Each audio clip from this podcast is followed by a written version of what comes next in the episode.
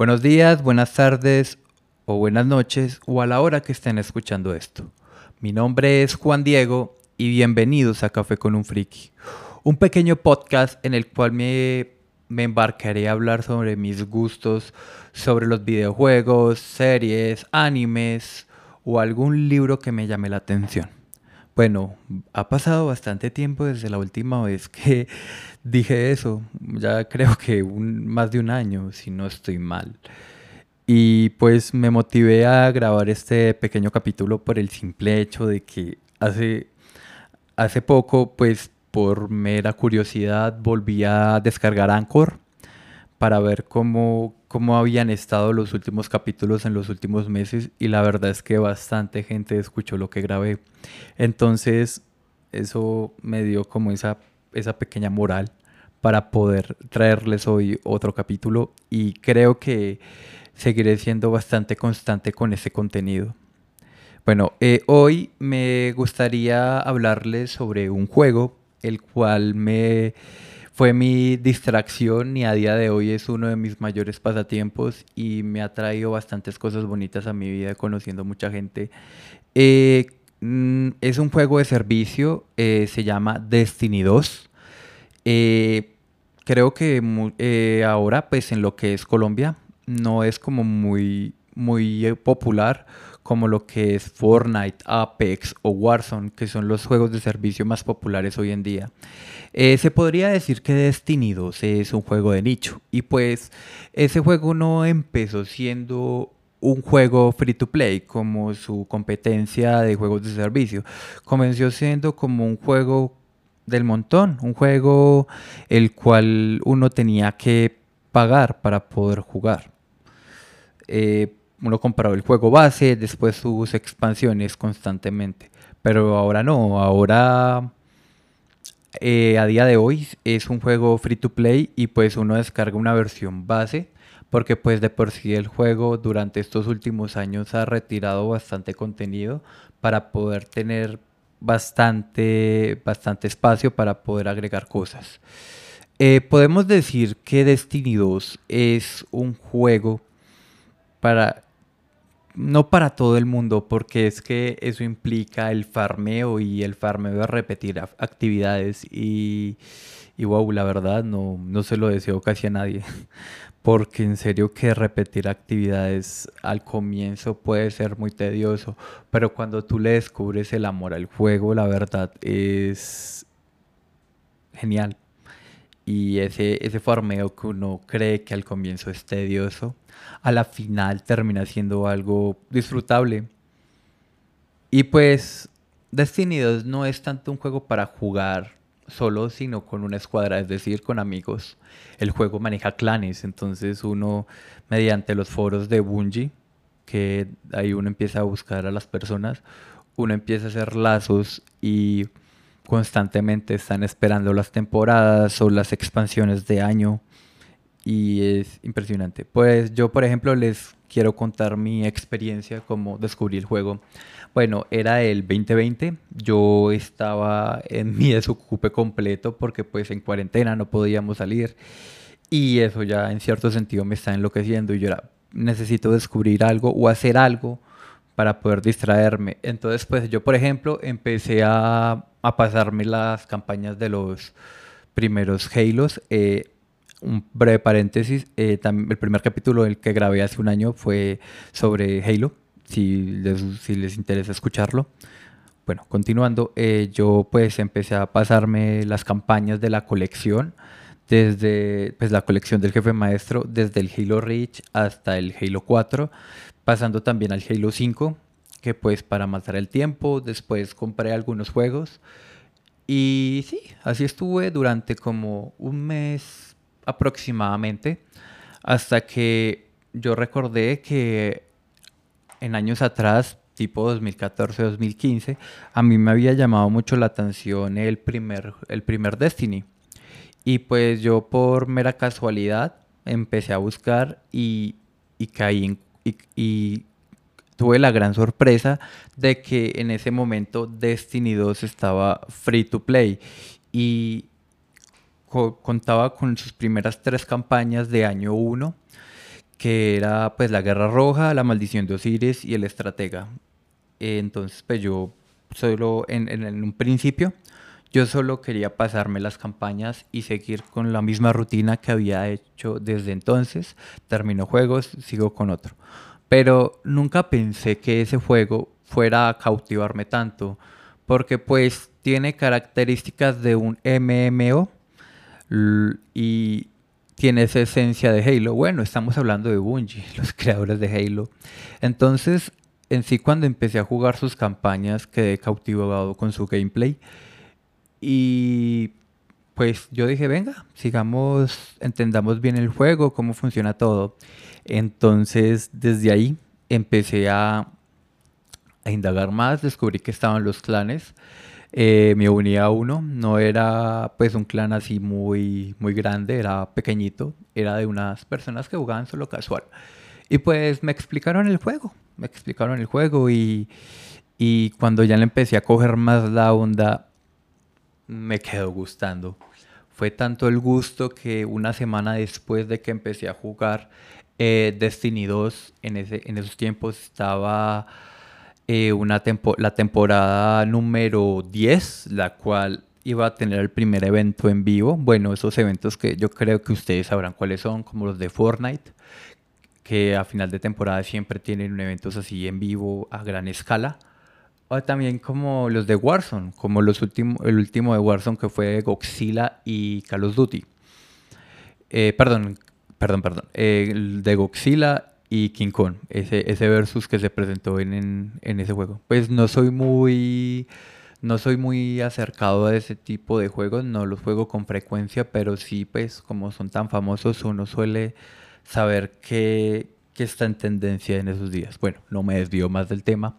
El caso es que yo me vi el primer evento en vivo para la comunidad de Destiny, fue algo impresionante.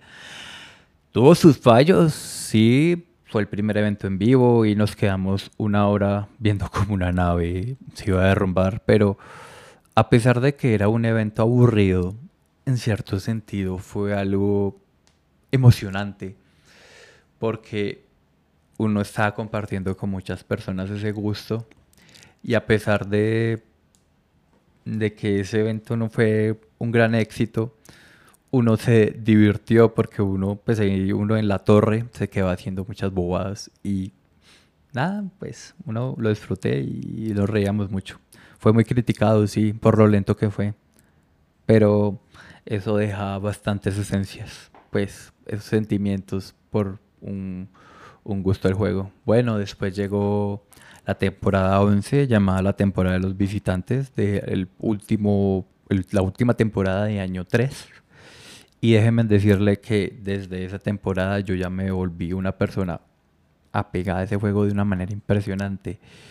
Eh, eh, se decía que después de la temporada de los visitantes iban a retirar todo, pues iban a retirar muchísima muchísimo contenido del juego, como, pues, como había mencionado anteriormente, para poder seguir agregándole contenido al juego y fuera mucho más fácil que los desarrolladores pudieran seguir. Y bueno, el caso es que yo pues seguí, jugué la temporada de los visitantes, hice todo lo que pude para, para conseguir todo lo, todo lo que se me había ofrecido en ese free to play. Y pues también había comprado Renegados y Bastión de Sombras, que Bastión de Sombras fue la expansión de año 3 y pues me hice con todo, o sea, fue tan, tan exagerado que hice todo, conseguí muchísimas cosas y ese juego tenía demasiado, o sea, fue, le dediqué durante, la temporada de los visitantes se extendió durante cinco meses, entonces durante esos cinco meses imagínense que exprimí casi todo el juego y eso que me quedó faltando, bueno, eh, se terminó año, año 3 y siguió año 4 y así sucesivamente. Fui, tuve la, entré con año 4, que fue la expansión más allá de la luz, con mi clan, todos unidos, emocionados. Fue algo bastante bonito. Eh, la raid día 1, todos esos eventos importantes para la comunidad de Destiny. La verdad, eh, me gustaría que ese juego, ese juego fuera un poquito más reconocido, pero lastimosamente no. Fortnite y sus derivados mencionados anteriormente les ganan mucho, pero pues Destiny tiene lo suyo. Y más que todo es como disfrutar ese, esa compañía, ese, como ese, esa diversión que, que tiene uno con, con, personas de otras partes. Por ejemplo, pues mi clan es de México. Y pues aquí en Colombia yo pues a lo que es mi entorno social o en la ciudad en la que yo estoy viviendo no encuentro a nadie con ese tipo de gustos. Tal vez pueda haber alguien por ahí, pero no he tenido la fortuna de encontrármelo. El caso es que con mi clan y sin importar la edad ni nada, disfrutamos mucho esos eventos. Y así pasó año 4, eh, eh, la temporada de los elegidos, la, la, temporada del simbionte y la temporada de los perdidos, que fue un año 4 bastante bonito. Y el lanzamiento después de la Reina Bruja, que también fue, fue bastante increíble, la verdad, una de las mejores expansiones de Destiny hasta la fecha. Bueno, pues ya después de haberles contado cómo yo, cómo descubrí el juego y cómo me ha hecho sentir, eh, les voy a hacer un breve, como un breve repaso de cómo Destiny 2 eh, estuvo evolucionando durante las... Pues estuvo evolucionando durante los años. Bueno, eh, pues primero antes de empezar con Destiny 2 les quiero mencionar el primer Destiny. No he tenido la oportunidad de jugarlo mucho, pero les diré lo que sé. Tengo entendido que el juego base tuvo bastante polémica en 2014 y que ese juego casi se va pues al carajo, no gracias a, gracias a la primera red que fue Cámara de Cristal, que eso en cierto sentido le dio mucha vida al a al juego. Después salieron sus dos primeras expansiones que pues sí, que fueron buenas, pero llegó el año 2015 y salió la expansión del Rey de los Poseídos, que en cierto sentido le dio mucha más vida al juego y, se, dio algo mm, y ya lo hizo sentir como un juego completo, porque el mayor problema al principio es que se sentía un juego incompleto. El caso es que el Rey de los Poseídos fue un antes y un después para Destiny. Después salió Señores de Hierro, que sí fue algo bastante criticado en una en un aspecto es que no es que esa expansión no salió para las consolas de Xbox 360 y PlayStation 3 ya que no sé mm, Tal vez por la optimización de ser una generación pasada, la verdad desconozco mucho eso. Solo sé que ese tema causó bastante polémica. Listo, eh, la última expansión de Destiny 1 fue Los Señores de Hierro y pasamos a 2017 con el lanzamiento de Destiny 2. Eh, Destiny 2 eh, en su comienzo pues fue bien recibido por su campaña, pero volvió a sufrir del mismo problema que sufría el primer juego, que era la falta del contenido. El juego Destiny 2 estaba muriendo mucho Así ya hubieran lanzado sus dos expansiones de año 1 que fue La Maldición de Osiris y El Estratega. Y no fue hasta Renegados que el juego volvió a la vida en cierto sentido, ya mucha gente lo disfrutaba. Y además Renegados se considera una de las mejores expansiones a la fecha, no solo a nivel de contenido, sino también a, a nivel de historia, porque pues wow, o sea, el contenido que agregaron a Renegados fue impresionante. Eh, la raid de Último Deseo, eh, que pues en su, en, su, en su competición de raid de día 1 se demoraron más de 48 horas para completarla. No, mejor, sí, creo que, no, perdón, 48 horas, no, 18 horas, se demoraron 18 horas. La única raid que yo conozco hasta el momento que que se han demorado en hacerlo. O sea, los primeros del mundo se demoraron 18 horas. Hasta los de Bungie estaban considerando darles más tiempo.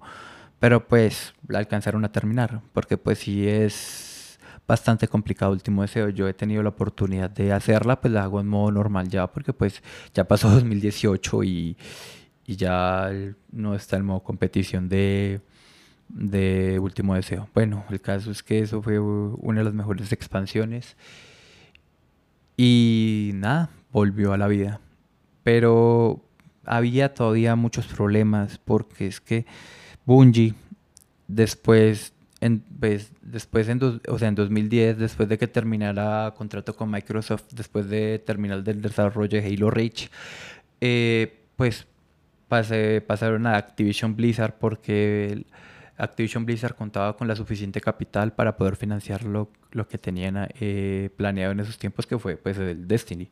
Y pues el contrato inicial con Activision fue hacer cuatro juegos de esa franquicia, pero lastimosamente, o no lastimosamente, gracias a la vida, eh, por problemas internos, Bungie se separó de Activision y se volvieron un estudio independiente, el cual fue la mejor decisión que pudieron haber tomado.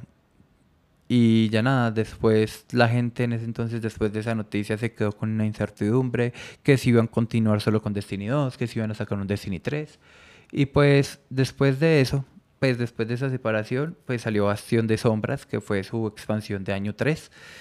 Y durante ese año, a mitad del 2020, yo alcancé a ver ese evento, ellos anunciaron pues lo que les había mencionado anteriormente, que ellos retirarían contenido de Destiny 2 para agregar nuevo. Continuarían siendo Destiny 2 y no harían un juego desde cero.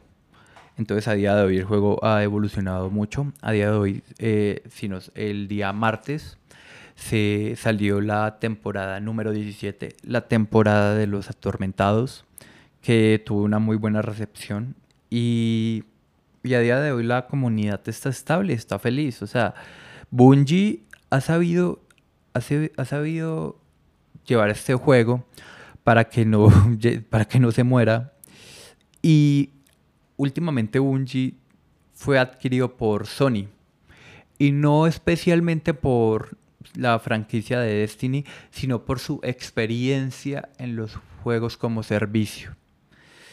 Entonces vamos a ver qué es para el futuro de, Destiny y de Bungie. Eh, a día de hoy están anunciadas, nos faltan dos expansiones y dos, y dos temporadas de año 5, eh, que faltan la temporada 18 y 19 y ya sería el Eclipse, que sería la, la, expansión del otro año. Y sería después la forma final, que sería su última expansión anunciada. Deja, daron a entender que seguirán eh, trayendo más contenido de Destiny después de la forma final, su última expansión anunciada. Pero pues no sé, veo un, un futuro bastante brillante para este juego y espero que Bungie siga tomando esas buenas decisiones para que su comunidad siga constante y, no vuelva a pasar por esos periodos tan horribles que pasó con el primer Destiny en sus primeros años y lo mismo con Destiny 2 en su primer año. Bueno muchachos, esto fue todo, es, fue una breve, pues un breve capítulo. Es, sí, espero, voy a ver cómo sigue este capítulo, como qué recibimiento tiene. Espero que les guste. Eh, eh, eh, voy a voy a voy a crear unas redes sociales porque también necesito saber cómo cómo es en verdad la recepción de este podcast. Si tiene un buen recibimiento, pues seguiré en estas o si no, pues seguiré haciendo contenido, pero no con tanta frecuencia, por ahí, no sé, una vez al mes o algo así. Pero si tiene el buen recibimiento, me comprometo a, a, traer contenido semanal. Bueno, muchísimas gracias. Se despide Juan Diego y hasta la próxima.